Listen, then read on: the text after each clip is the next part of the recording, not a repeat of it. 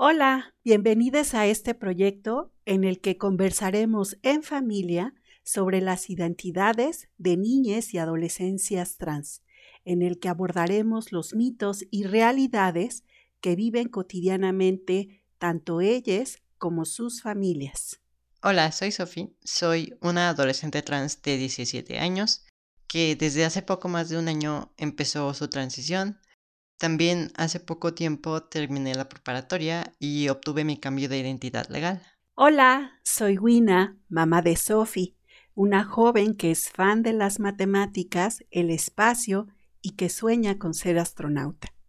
Para este episodio de nuestro podcast nos acompañará Cintia. Ella es mamá de Santiago, un chico trans que, por cierto, nos acompañará la siguiente semana. Esta familia vive en Guanajuato y actualmente están por buscar el cambio de acta de nacimiento de Santi y posiblemente crear un antecedente en infancias y adolescencias trans para ese mismo estado. Cintia nos va a platicar sobre su proceso en la transición de Santi, la reacción de su familia, algunas sorpresas afortunadas en la escuela de Santi y la relevancia que tuvieron para ellos algunos grupos de acompañamiento de familias trans.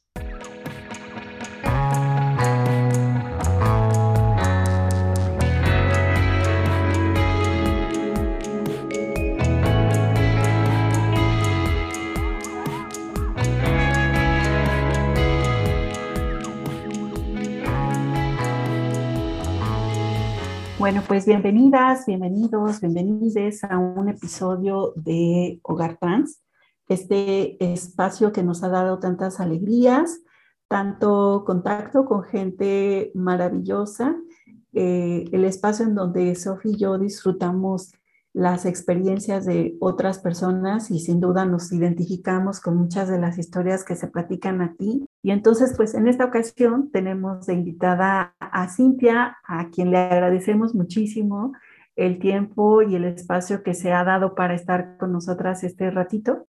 Y bueno, pues bienvenida Cintia. Por favor, si nos puedes platicar algo de ti para empezar esta conversación en Hogar Dance.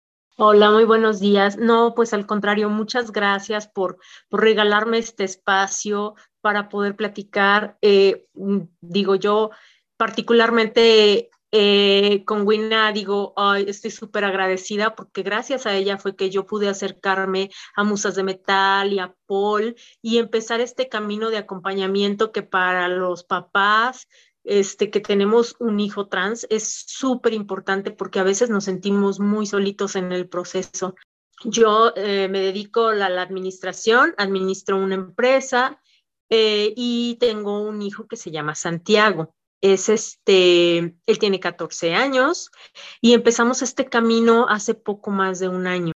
Bueno, también te quería preguntar, eh, ¿cómo fue que primero conociste sobre la las personas trans, sobre la comunidad trans, si fue a través de tu hijo, si ya habías escuchado antes de ese término y lo que implica, o cómo fue, pues que primera vez lo escuchaste y ya después que supiste qué era lo que significaba en verdad.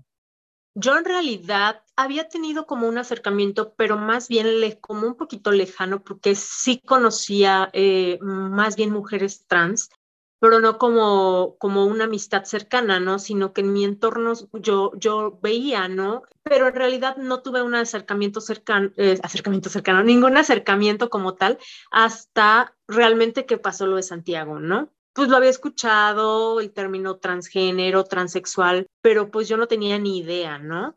Es cuando Santiago un día se arma de valor y me comenta, ¿sabes qué, mamá? Es que yo soy hombre cuando yo ya empiezo realmente a investigar a ver cómo va esto, este, igual al principio me hacía bolas, eh, que si transgénero, que si transexual, y porque pues en realidad, pues uno no sabe ni qué onda, ¿no? Estás normalmente más familiarizado con el tema, mm, que si gay, lesbiana, este, y todo este rollo, que de repente el transgénero es algo que por lo menos a mí no me había tocado como conocer, ¿no?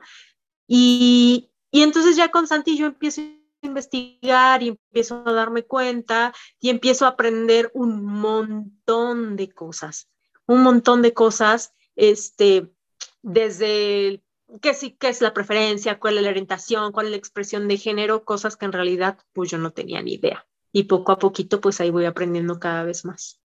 Muchas gracias, Cintia. Y además esto que comentas de que en el Bajío hay una cultura más conservadora que en otras regiones del país. Y eso es como una, una realidad, ¿no? Y en este sentido del contexto, yo te quisiera preguntar a ti eh, si coincides un poco con lo que yo acabo de decir y cuáles dirías, ¿no? Que, que, a lo mejor a este proceso del camino, que en realidad es poquito porque como tú dices es un, es un año, este, logras percibir esa realidad.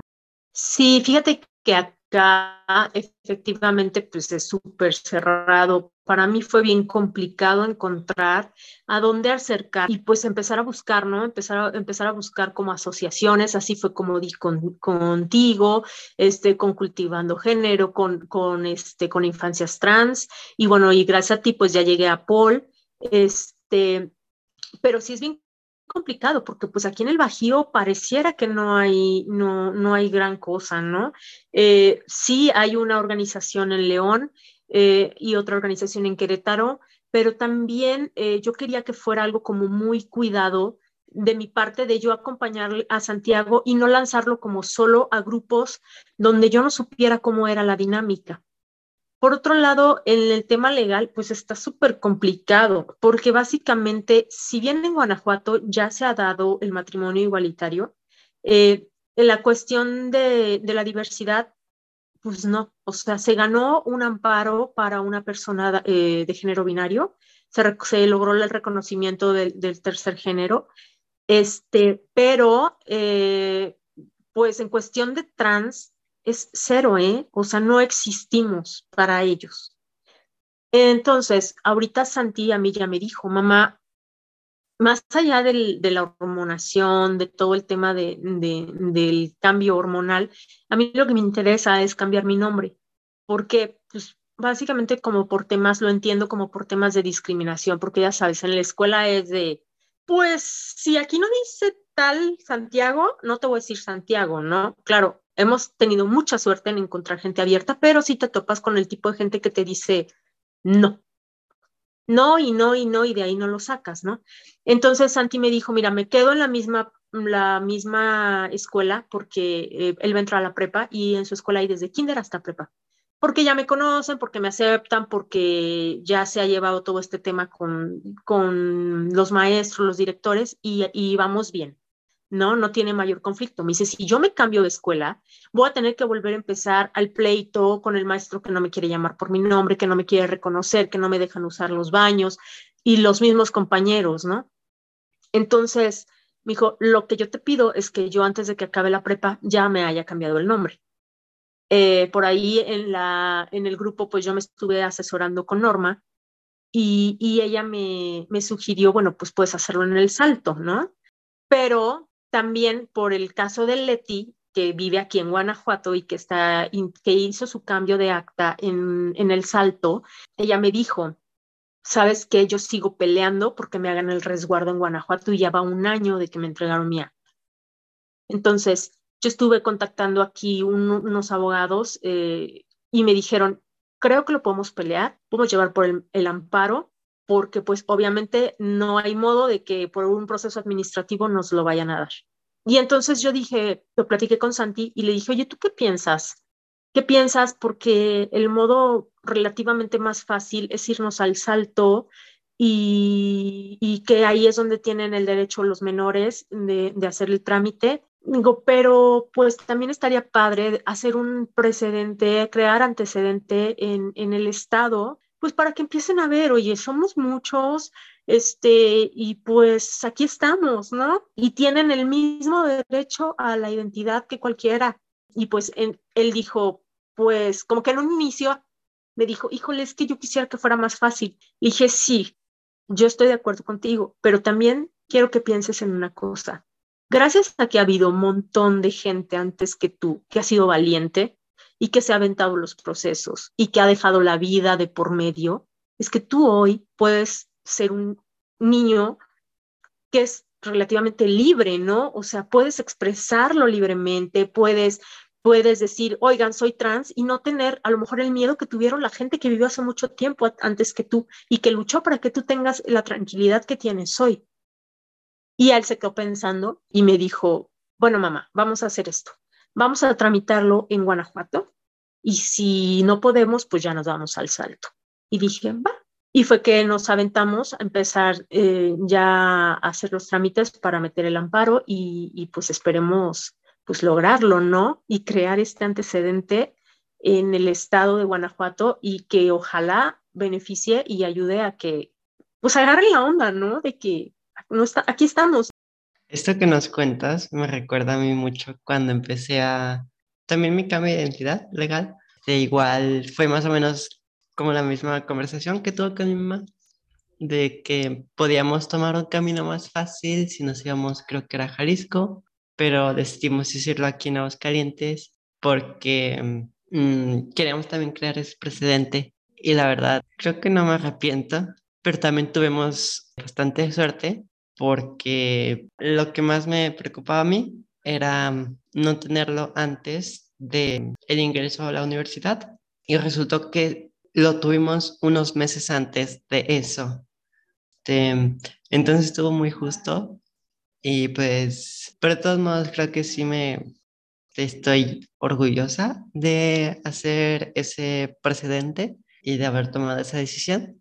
También te quería preguntar, como el podcast es con la temática familiar, quería preguntarte cómo fue la respuesta de tu familia, de la familia de Santi, eh, respecto a mm, que eres un chico trans. Cuando les avisaron, ¿cómo, cómo les avisaron? Si fue a qué parte de la familia primero y cómo reaccionaron. Eh, bueno, primero que nada, déjame felicitarte por haberte aventado el papel en Aguascalientes y decir, yo me aviento y, espero ayudar. Te felicito porque hay que ser bien valiente para decir, va, me lanzo y lo voy a lograr. Y qué bueno, me da mucho gusto. Y, y referente a tu pregunta, pues mira, la primera persona a la que yo le platiqué fue a mi hermana. Con mi hermana pues primero yo estaba como muy sacada de onda, ¿no? Entonces como que ella fue la primera persona que me contuvo y me dijo, a ver, calma, este, todo va a estar bien, sigue siendo la misma persona, tienes que llevártela paso a paso y darte chance tú de entenderlo. Empecé, empecé así el caminito, eh, ya teníamos el acompañamiento de la psicóloga, este, de Santi, empecé a tomar yo también terapia eh, y después, ya cuando yo me sentí un poquito más segura, pues fue que lo hablé con mi mamá. Mi mamá, pues obviamente es de otra generación y pues si a mí me costó trabajo, a mi mamá le costó, yo creo que cinco veces más, ¿no? Pero yo le dije a mi mamá, ¿sabes qué, ma? Le digo, si queremos a Santi, tenemos que quererlo como sea, como él sea y como él decida ser. Entonces, yo creo que es importante que si no lo entendemos del todo, pues por lo menos tenemos que ir haciéndolo por amor, ¿no? Pues y si lo queremos, hay que abrazarlo y hay que apoyarlo, porque si no, entonces sí pueden venir a lo mejor cosas, pues que no queremos. Y entonces, pues mi mamá se tomó su tiempo y al final, este, un día me dijo, yo siento un poquito a Santi como que está un poquito alejado. Le dije, ma, pues es que él tiene miedo, tiene miedo de, de que lo juzgues. Mi mamá es muy católica entonces tiene miedo que lo juzgues, que no lo quieras, que no lo aceptes. Y entonces por eso él hasta como que no quiere venir a la reunión familiar y todo esto. Y mi mamá como que se quedó pensando y al final en la reunión familiar le empezó a llamar por su nombre. Y para Santi, uy, se iluminó su cara. Fue así como, wow, mi, mi abuelita me quiere, ¿no? Después, pues yo también lo hablé con mi otro, tengo otro hermano, con mi hermano, y para él, él todavía está como en el proceso, no, no termina de aceptar la situación, no nos dice nada, pero, pero sí está así como que todavía mm, no lo termina de aceptar, pues porque pues cada quien tiene creencias diferentes, ¿no? Eh, de ahí eh, nos fuimos como más a los amigos cercanos y, y poco a poco así lo hemos ido expandiendo. Esa parte del proceso es bien bonita, ¿verdad? Porque no sé, bueno, me identifico mucho con esto que tú acabas de decir, como esto último, porque nos habla de cómo e, es ese nivel de comprensión ¿no? Que, que vamos teniendo eh, este, pues las mamás y seguramente también otros papás lo pueden vivir así cuando se involucran de manera activa, que desafortunadamente todavía no es la, la constante, ¿no? Y, y, incluso para nosotras, por ejemplo, ha sido eh, difícil encontrar a un papá que venga a, acá, ¿no? Este, porque en realidad hay poquitos en el grupo y la verdad es que no saben de lo que se están perdiendo porque son historias de amor entrañables como las que tú nos acabas de platicar, ¿no? En donde se pone un poco a prueba el, el, el, el amor y, y, siempre, casi siempre en las historias sale victorioso. Justo por eso es tan, tan, bueno, no sé, a mí me emociona mucho saber que estamos en un proceso del movimiento tan significativo de la historia de las personas trans, en donde la constante era ser expulsadas de sus hogares, ¿no? Y de ahí, pues, tener un montón de dificultades para acceder a otros, a otros derechos, ¿no? Y saber que ahora las familias estamos en un proceso que nos permite empezar a arropar las infancias y de las adolescencias trans, pues para empezar es no solamente garantizar sus, derechos a, tener acceso a otras cosas, sino también pues evitarles un montón de historias de dolor, de sufrimiento, de discriminación y de violencia como lo han estado expuestas otras generaciones. Así que a mí me gusta pensarlo así como también en ese sentido histórico porque una toma como fuerzas para saber que estamos, eh, que tiene muchas complicaciones, pero que estamos abonando positivamente no solamente a nuestros afectos, sino como una etapa de la historia importante. Entonces, la verdad, esto que, que dices, pues es, es también común en, en, en, muchas historias, en muchas familias. No sé si a ti te pasó, pero por ejemplo, cuando yo entré a este grupo maravilloso que tienen en Musas de Metal, de acompañantes trans, una, una cosa que me sorprendió mucho es la cantidad de familias. O sea, yo pensé que iban a ser poquitas, ¿no? Y ahí te, y, además te das cuenta así como de todos los perfiles alrededor del país. Eso es, es, es, es un regalo precioso. Y a mí me gustaría justamente platicar contigo, que nos dijeras este, cuál ha sido tu, a lo mejor tu, tu experiencia con este tipo de, de grupos de, de, apoyo, que afortunadamente cada vez son más, ¿no? en donde una puede encontrar este acompañamiento social para poder eh, compartir preocupaciones, sugerencias, tips, ¿no? ¿Cómo, ¿Cómo ha sido, cómo lo has vivido en este proceso que, que ya tienes estando en, en, estas sesiones que en este caso organizamos hace Metal? Nuestro primer acercamiento fue como tal en la, la unidad especializada de la Ciudad de México, Ahí fuimos, fue el, primero eh, porque empezamos a ir a las reuniones de pares. Entonces, este, nada más que, pues, eh, ya tenía yo el contacto de Paul, pero no me había metido yo al, al, a los miércoles, ¿no? Eh, y entonces empezamos a ir a, allá y, este, y cuando yo llego a la, a, la, a la unidad y digo, wow, o sea, es otro mundo padrísimo de que te reciben y pásale y gracias por estar aquí, apoyar a tu hijo y se van los chicos para un lado, unos para otro. Y yo pensaba, vamos a ser poquitos. Y éramos un montón de papás. Y entonces empiezan a armar los grupos, empieza a platicar, te das cuenta de todas las coincidencias, de todos los procesos, que todos, mm, papás que van empezando y que dices, yo estaba así, eh, mamás que ya van mucho más adelante, que ya están haciendo activismo y que dices, ay, qué padre, ojalá yo también pueda contribuir en algo. Y este, y ese fue como el primer acercamiento. Después, en el grupo, pues eh, empezamos como, pues las pláticas, todo esto, y empezamos ya con los miércoles. Y, y pues súper nutritivo, porque igual ves papás en las diferentes etapas que todos cruzamos, y ya el poder dar una palabra de aliento y de decirle, oye, no estás solo, es como lo más valioso que yo creo que hay, porque yo le decía, yo platicando con una persona le decía, es que me siento en un cuarto a oscuras, no sé a dónde voy.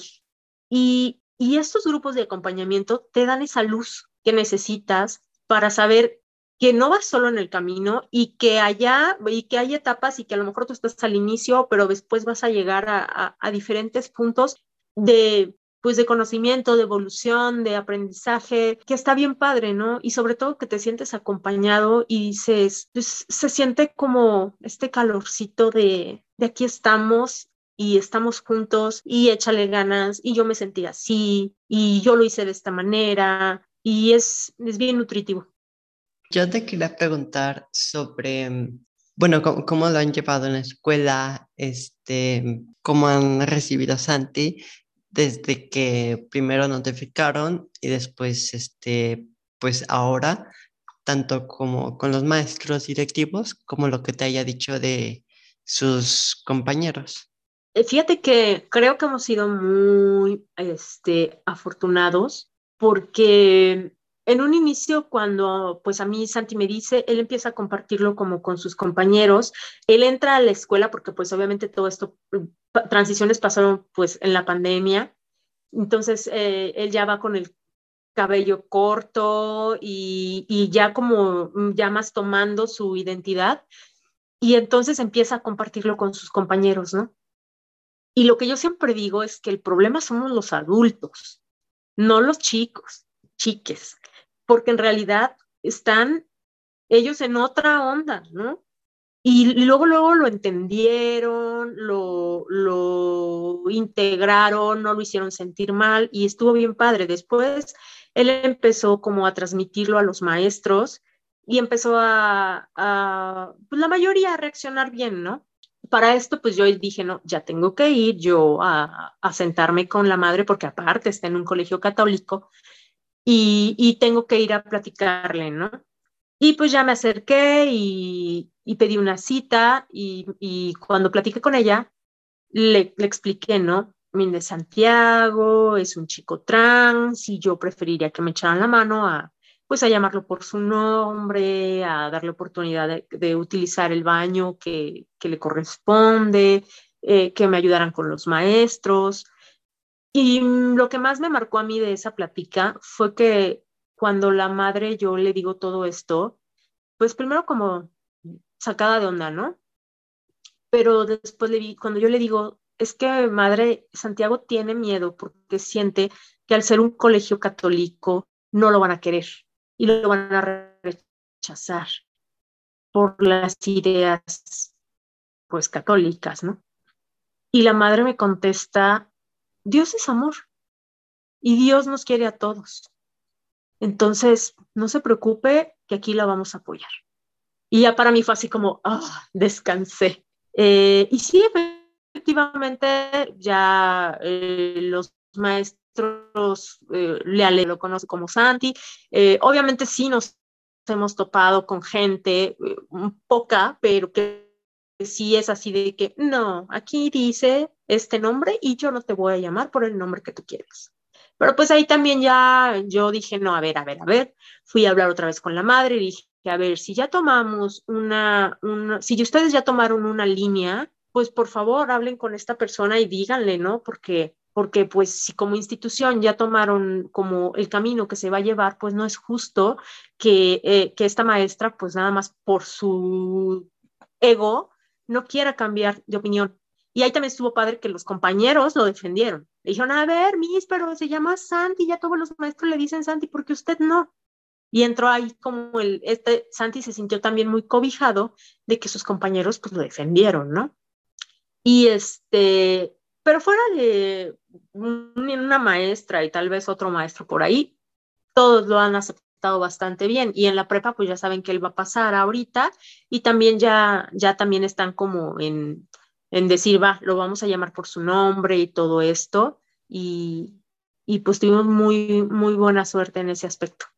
Qué maravilla, ¿no? Que luego en los lugares eh, en las que menos tienes expectativas, al contrario, ¿no? Dices, híjole, se me hace que aquí no se va a poder y vas con todos los, los, los miedos, los temores de cuál va a ser la reacción y lo que va a implicar y demás te puedas encontrar pues esta, esta apertura. La verdad es que esa es una maravilla y coincido contigo, también ha sido una experiencia muy parecida a la de nosotras que es darte cuenta cómo de justamente los, los chicos están en otra onda ya, o sea, su acceso a la información, eh, ha permitido que los prejuicios, eh, estigmas, estereotipos que desafortunadamente sí siguen estando presentes, no tengan tanta cabida. O sea, ya hay como otro nivel de acceso a la información eh, que incluye justo los derechos también, ¿no? Que les permite, pues, eso, ¿no? Como no dejarse llevar sobre lo que a nosotras sí nos tocó. Justamente por eso las personas adultas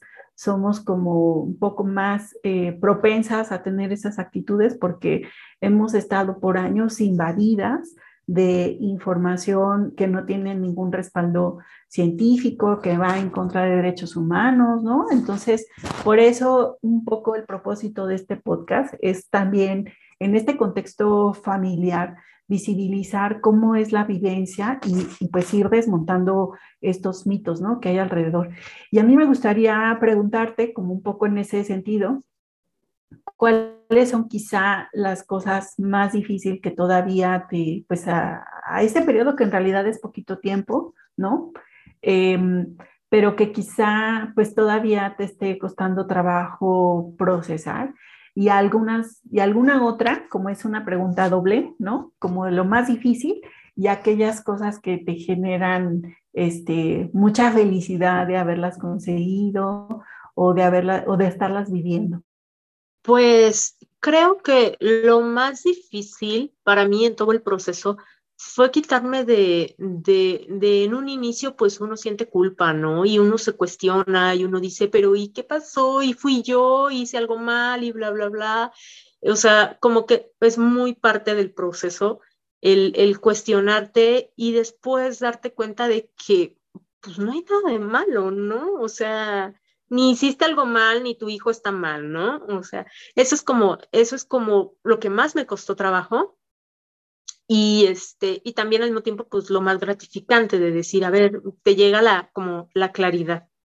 Eh, lo que también me ha costado trabajo es esta parte eh, familiar donde hay algunos miembros que pues no quieren escuchar no eso es como como lo más difícil que donde dices pues oye pues, respeta no eh, y date la oportunidad de conocer porque a veces se hacen juicios tan fáciles acerca de nosotros y nuestra familia, este, que tú dices, de verdad, no sabes todo el camino que hemos estado recorriendo para llegar aquí y, y tú en tres palabras, ay, no es cierto, tú te hace falta esto y, y, y el juicio, ¿no? Tan fácil. Esa es como la parte que a mí me ha costado trabajo.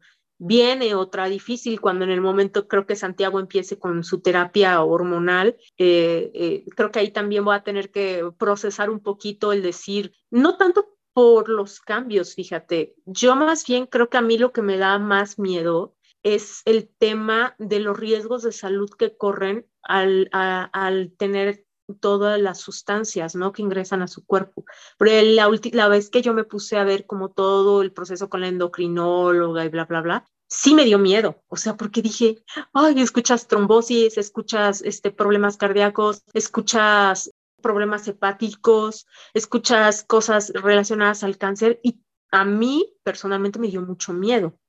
Ya es algo que yo he ido trabajando y Santiago me dijo, mami, no te preocupes, cuando estés lista, hablamos de eso. Y eso también a mí me dio mucha tranquilidad de decir, ay, gracias, hijo, porque no me presionas, porque yo sé que es algo que tú necesitas, pero creo que él ahorita está más enfocado también en el tema de cambiar el nombre, como que es lo que ahorita él más le, le, es su prioridad, ¿no? Pero creo que ese va a ser el siguiente reto. Y lo más gratificante definitivamente es verlo feliz, que todos estos cambios que hemos cruzado con miedo, sin saber, aprendiendo día con día, Hoy es cuando yo más feliz y más tranquilo he visto a Santiago toda su vida. Y eso es cuando yo digo, no me estoy equivocando, voy bien, porque nunca lo había visto tan bien. Y él me lo dice, mamá, nunca había sido yo tan feliz porque me siento yo. Y eso es así como digo, ha valido la pena.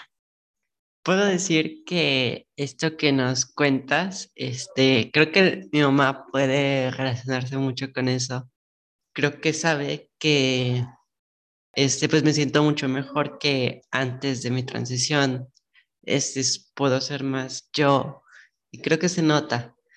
Bueno, como última pregunta, quería este, hacerte... Mm, es, es, una pregunta como que repetimos en todos los podcasts, pero la seguimos haciendo porque, pues, como que nunca dejan de salir nuevas respuestas.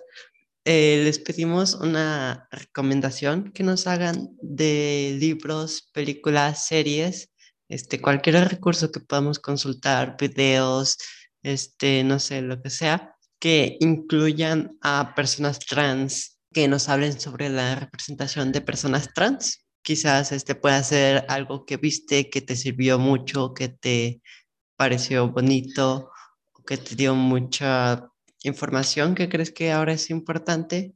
Y este, y sí, lo que digo, siempre nos salen como nuevas este, respuestas, aunque en un principio pensáramos que no hubiera ningún recurso, ningún lugar que consultar, pues creo que la verdad es que sí existen y pues es como lo que nos gustaría también compartir.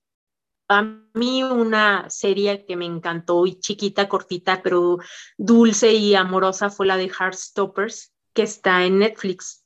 Este, porque habla del amor bonito entre los adolescentes y, y, yo dije, qué bonito, y o sea, obviamente los protagonistas son dos chicos, pero también hay el trans, entonces es como, como toda esta historia de decir, es que todas estas historias son bonitas, ¿no? Y ese amor adolescente que viven en la historia y todo el camino que llevan, a mí me movió mucho así como que dije, oh, todos deberíamos de vivir un amor así tierno y bonito. Eh, es la única como referencia que te pudiera dar, que, que, en el momento me acuerde, me han recomendado muchas películas, eh, pero todavía no, no, no tengo alguna que me haya como marcado. Muchas gracias por tu recomendación. Muchas gracias por todo lo que nos compartes. De verdad también gracias por esta intención de también eh, abrir camino en, Guanajuato para que las cosas vayan cambiando. Cuenta con nosotras para cualquier eh, proceso en donde puedas identificar que a lo mejor nosotras podemos contribuir a algo. Esperamos que les haya agradado y servido este episodio para conocer la historia de esta familia trans. Este podcast es producido para la Asociación Civil Cultivando Género de Aguascalientes.